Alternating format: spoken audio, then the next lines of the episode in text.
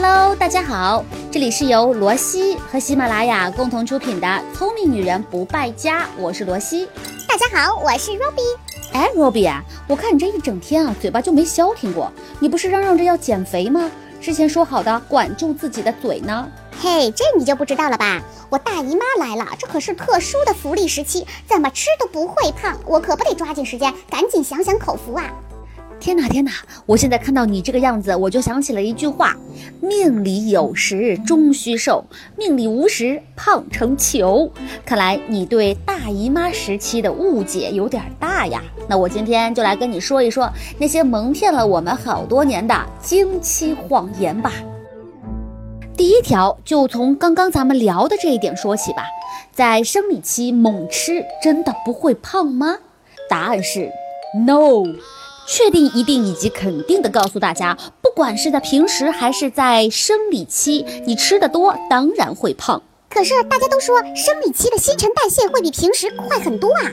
哎呀，贪吃你还给自己找借口，你不胖谁胖啊？国外有相关的研究表明，在生理期，新陈代谢确实会比平常快将近百分之三十，但是就这百分之三十，能阻止人变胖吗？是啊，我之前确实在经期猛吃，哎，体重不但没有增加，还下降了呢，这是赤裸裸的现实。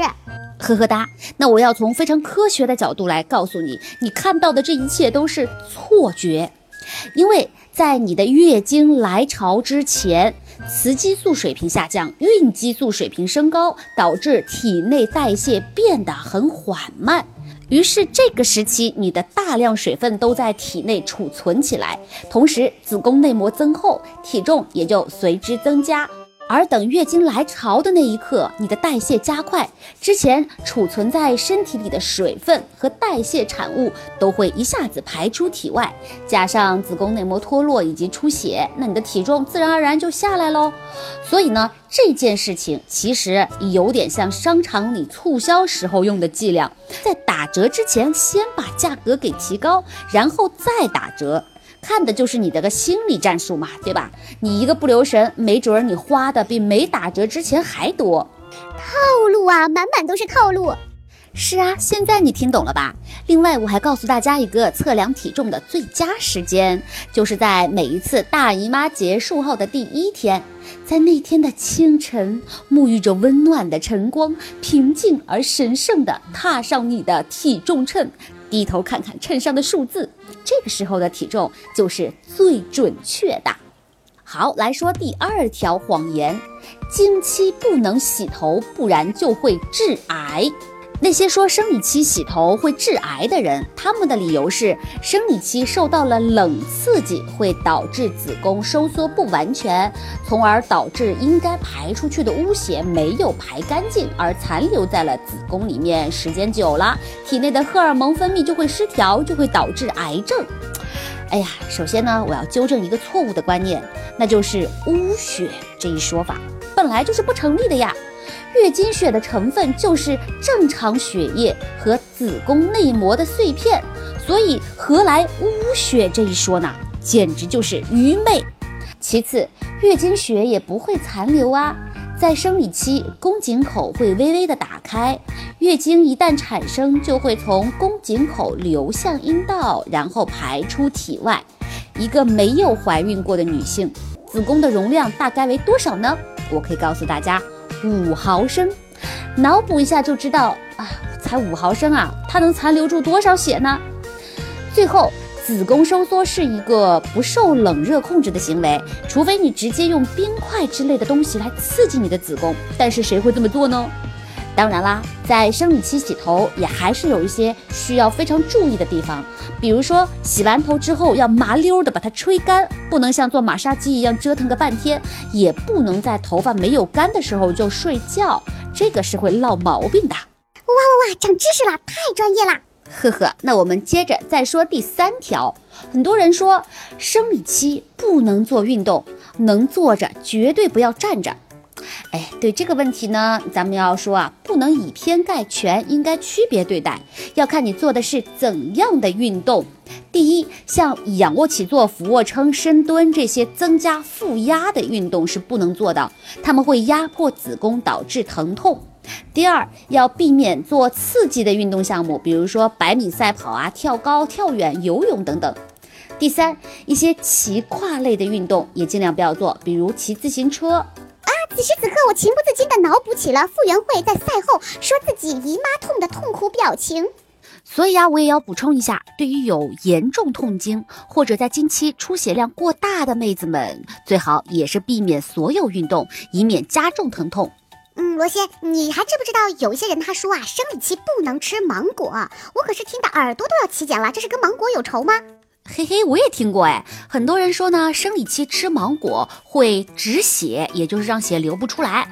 哎呦，醉了醉了，这个 SK two 神仙水倒了我都不服，我就服说这些话的人。所以这第四条谎言你们听清楚了，生理期吃芒果会导致月经停止吗？答案是 no。刚刚和大家说了。大姨妈是因为子宫内膜缺血脱落而引起的出血现象，而芒果中呢并不含有影响子宫内膜正常脱落的成分呢，所以它跟止血是没有半毛钱关系的。它脱落了就会自然而然的出血，而且从成分含量来看，芒果含有丰富的纤维素、钾、维生素 A 和 C、钙、镁等物质，适量的摄入对于生理期的妹子们也是有好处的。不过呢，有一点，虽然芒果不会导致月经停止，但它属于生冷食物，不要过度的去摄入，每次大概一百克左右就可以啦，不要贪多哟。嗯，罗西，我之前还听过说生理期，嘿嘿，是安全期，可以避孕呐。说这种话的人，要么就是没文化，要么就是不负责任。你这是为了省几个计生用品的钱吗？啊，连这样的谎言都说得出来。第五条我们要戳穿的谎言就是。经期是安全期，可以避孕，这个说法是不对的。大家可能都知道，女性的排卵期一般是在两次月经的中间，哎，但是根据每个人的个人情况呢，是极有可能发生提前排卵，或者会发生两次排卵。现实生活中也有很多人啊，她的排卵期恰好就在大姨妈来的过程当中，所以这根本没有所谓的绝对安全期的说法。那有人说痛经不能吃止痛药，因为会有副作用，这个说法是对的吗？很多痛经的女孩都会有这个担心啊。那其实说起来呢，痛经的原因很复杂，但简单来说是因为前列腺素升高了，引发了子宫平滑肌强烈收缩而导致的。但止痛药呢，它的作用是抑制前列腺素的合成，所以你就自然而然不会痛啦。而且呢，一般情况下，你在痛经痛到不行的时候才会去吃一片止痛药嘛，每个月最多也就吃一片，这种剂量对身体来说可以忽略不计。所以呢，我们在一般谈副作用的时候，都要先去想想你的剂量到底是多大，对吧？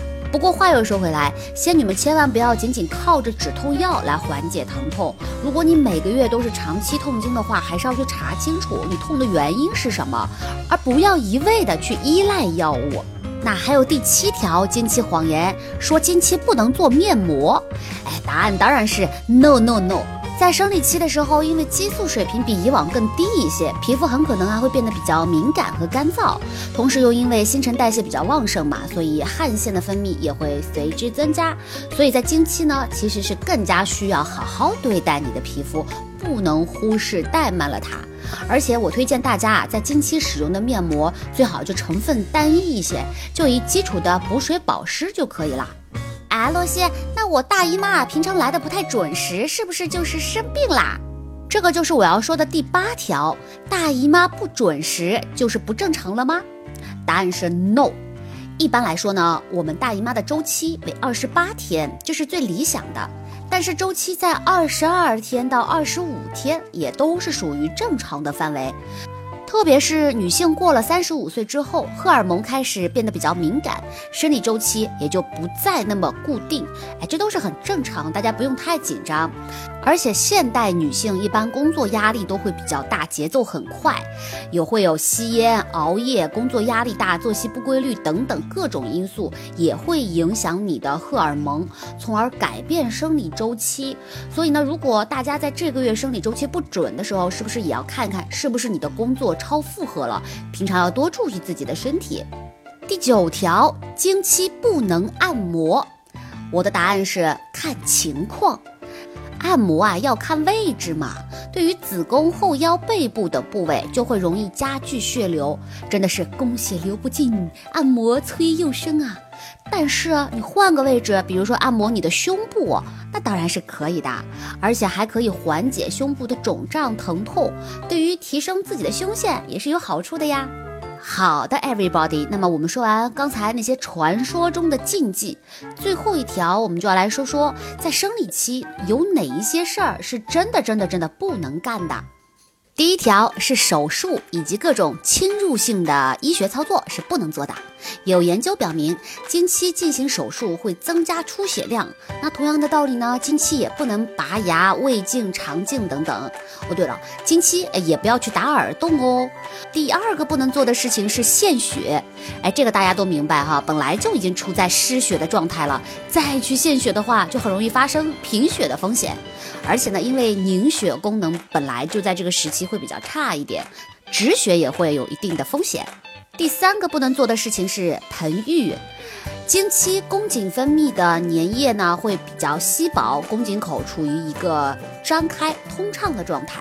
这个时候如果进行盆浴的话，细菌会很容易进入子宫。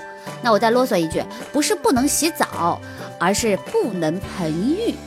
好啦，以上就是关于女生们在大姨妈时期的扫盲，也欢迎大家在留言区里面跟我们来讨论。希望男生也能够分享给身边的女孩们，给他们更多的关爱。我们的音频和文字也会同步在我的微信公众号“罗西可爱多”里面，也欢迎大家去关注，每天都有满满的干货。好啦，今天我们节目到这儿就结束了，拜拜。